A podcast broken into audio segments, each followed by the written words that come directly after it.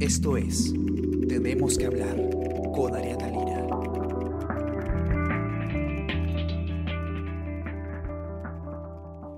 A todos, ¿cómo están? Espero que hayan comenzado bien su día.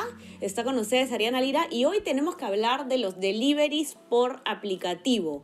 Habrán visto ustedes quizás estas fotos que han estado circulando por redes sociales de una cantidad enorme de repartidores de Rappi eh, conglomerados en un lugar, ¿no? Eh, esto debería haber tenido un- una implementación progresiva. Eh, si la norma no lo indica, creo que igual los aplicativos eh, deberían considerar esta progresión en la actividad justamente para evitar aforos que, expongan al contagio, ¿no? O, que, o, que, o que, como se ha visto en la mañana, afecten el, el aislamiento el distanciamiento social, ¿no? ¿Qué es lo que ha pasado? Que ya se, ya se permitieron, el gobierno ya permitió eh, el hecho de que los, eh, los eh, deliveries por aplicativo como Rappi, como Globo, como Uber Eats y muchos más puedan trabajar. Y lo que ha pasado es que eh, ha habido al parecer una descoordinación y en un centro de prevención al que tenían que acudir los, los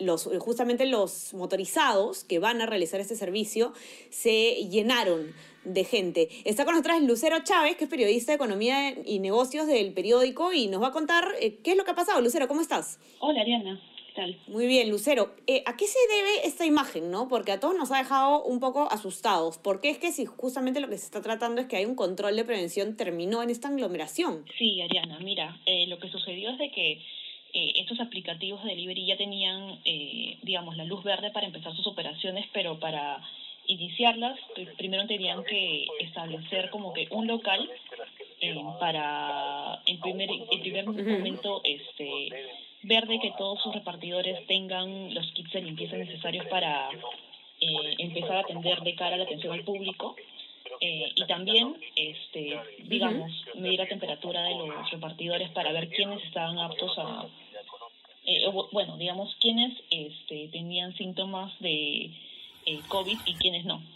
Eh, eso no significa necesariamente eh, que tengan o no. COVID, pero digamos, quienes tenían una temperatura mayor a 38 grados centígrados, este, no se les dejaba operar. Entonces, si bien esta medida este, es obligatoria, este, terminó siendo un, un punto de contagio para varios de esos motorizados y gente que iba en bicicleta, ¿no?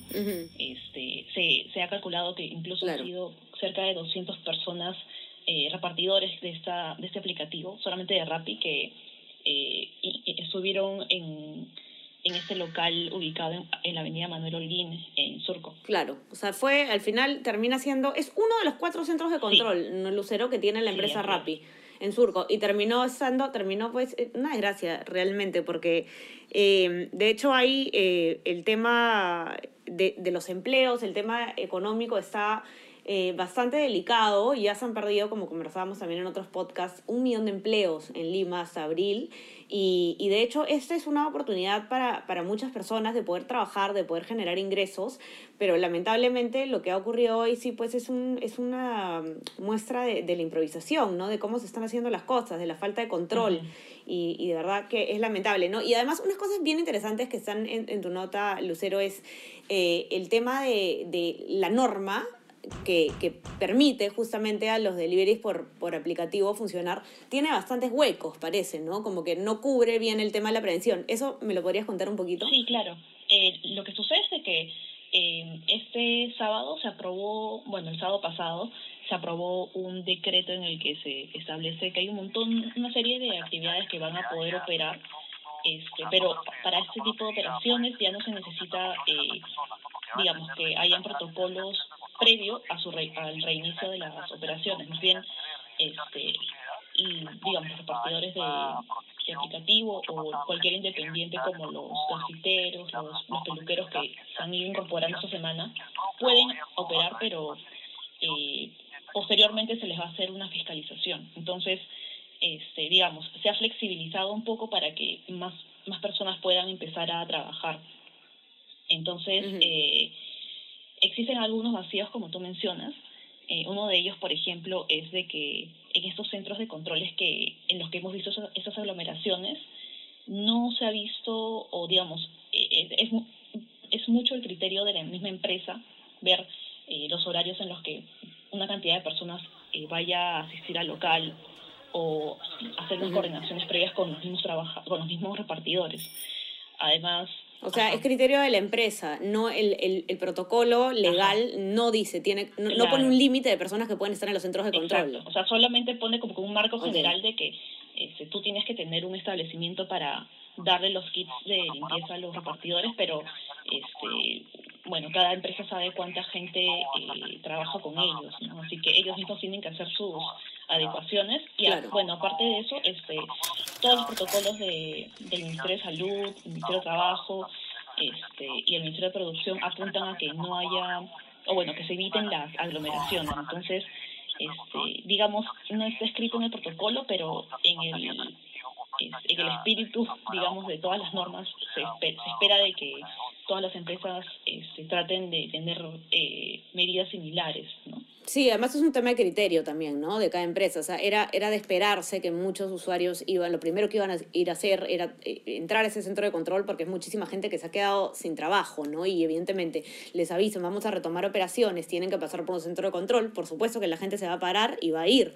Entonces, eh, claro, ha sido algo que se ha debido prever, ¿no? Sí, de hecho, este, los laboralistas que contactamos hablan mucho de, de ese tema, ¿no? De que el protocolo es muy amplio, pero que las mismas empresas también tienen que hacer, tienen que hacerse responsables de este del servicio que no solamente están ofreciendo eh, a, a, las personas, ¿no? Porque los repartidores finalmente eh, hacen ese servicio a las personas que, usan el aplicativo, eh, sino también preocuparse en los repartidores mismos.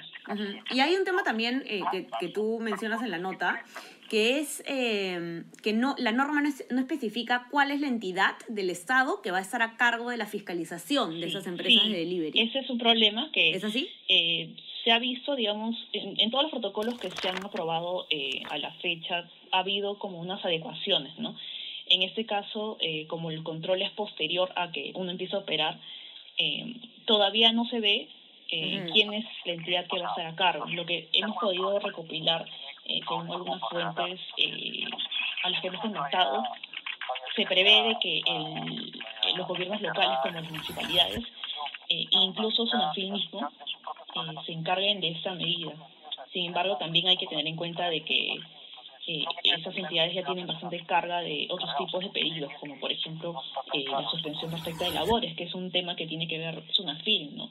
Mm. y otro tipo, otros procedimientos más que están viendo los gobiernos locales. Claro. Ahora, el rollo que siempre ha, eh, empezó desde el comienzo, cuando se empezó a proponer que las, las empresas, los aplicativos de delivery empiecen a funcionar, eh, era el hecho de que como estas empresas eh, no tienen una regulación en el país, no se sabe a a quién sancionar en caso se incumpla un protocolo, ¿no? Entonces, ¿qué pasa si el RAPI viene a, dejar un, producto a tu casa y no cumple ningún protocolo de seguridad. ¿A quién se sanciona? ¿no? Ese es un problema que me parece que todavía no se ha, no se ha solucionado. Ese tema, eh, sin embargo, sí es, está más claro porque, este, digamos, eh, de cara ah, al, cliente sí se sabe que el, eh, quien es el responsable de, de todas las acciones de no haberse cumplido con el protocolo es Rappi.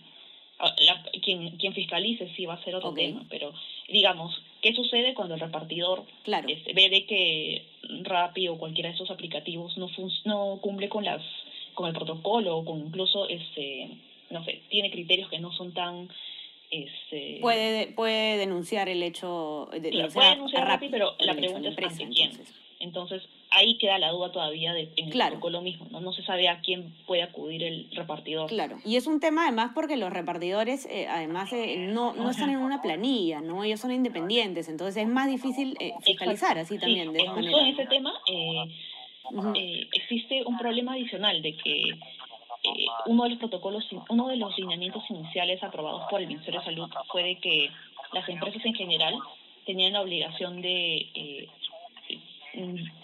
de que los, de que las, de los trabajadores eh, tengan que pasar por las pruebas de, de, descarte de COVID si es que tenían de alguna forma eh, un grado de riesgo de contagio.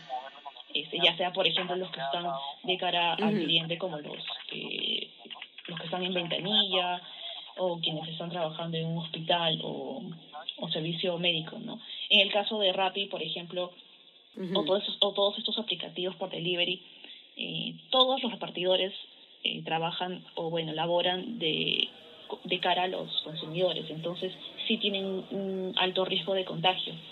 Eh, sin embargo, como tú mencionas, no, son, no son trabajadores, no tienen ningún vínculo laboral. Eh, entonces, sí.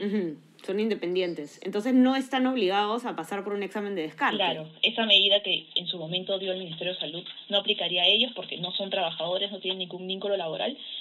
Y bueno, los dos eh, laboralistas que, que hemos contactado para la nota mencionan de que sí, eh, al margen de si es que existe o no un vínculo laboral, y sobre todo en, un, en una situación de contexto tan crítico, este, no debería prevalecer tanto eso, sino más bien, este, ya sea desde el Ministerio de Producción, establecer un protocolo eh, específico que diga de que tienen que tener un, un, este, una prueba de descarte, o ya sea por las, las mismas empresas decidiendo de que es responsable claro, hacer este tipo de pruebas. Claro, porque finalmente eh, trasladarle el, el costo al, al, repartidor de hacerse la prueba de descarte también es, es bastante y definitivamente sí, debería ser un tema que, que se tiene que abordar desde arriba, ¿no? Porque eh, yo por lo menos eh, sí considero que, que, es importante que se reactive, eh, se reactive la actividad económica de tantas personas que se han quedado sin empleo y es una buena oportunidad para hacerlo.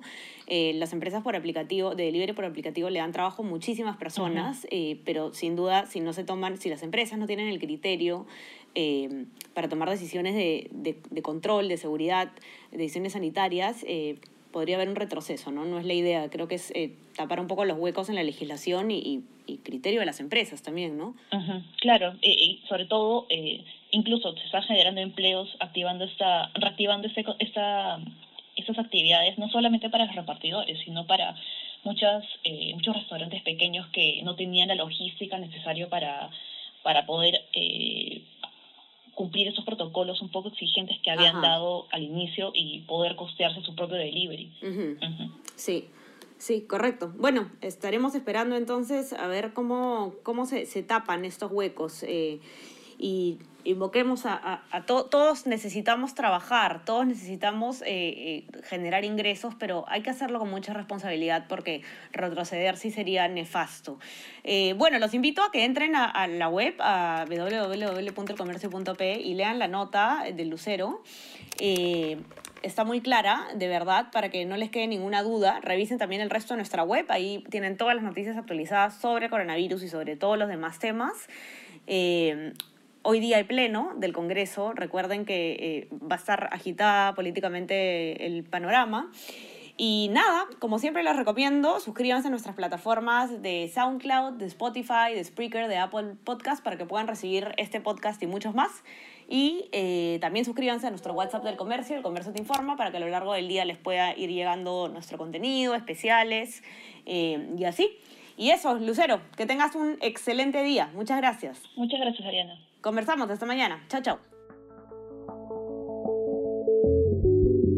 Esto fue Tenemos que hablar.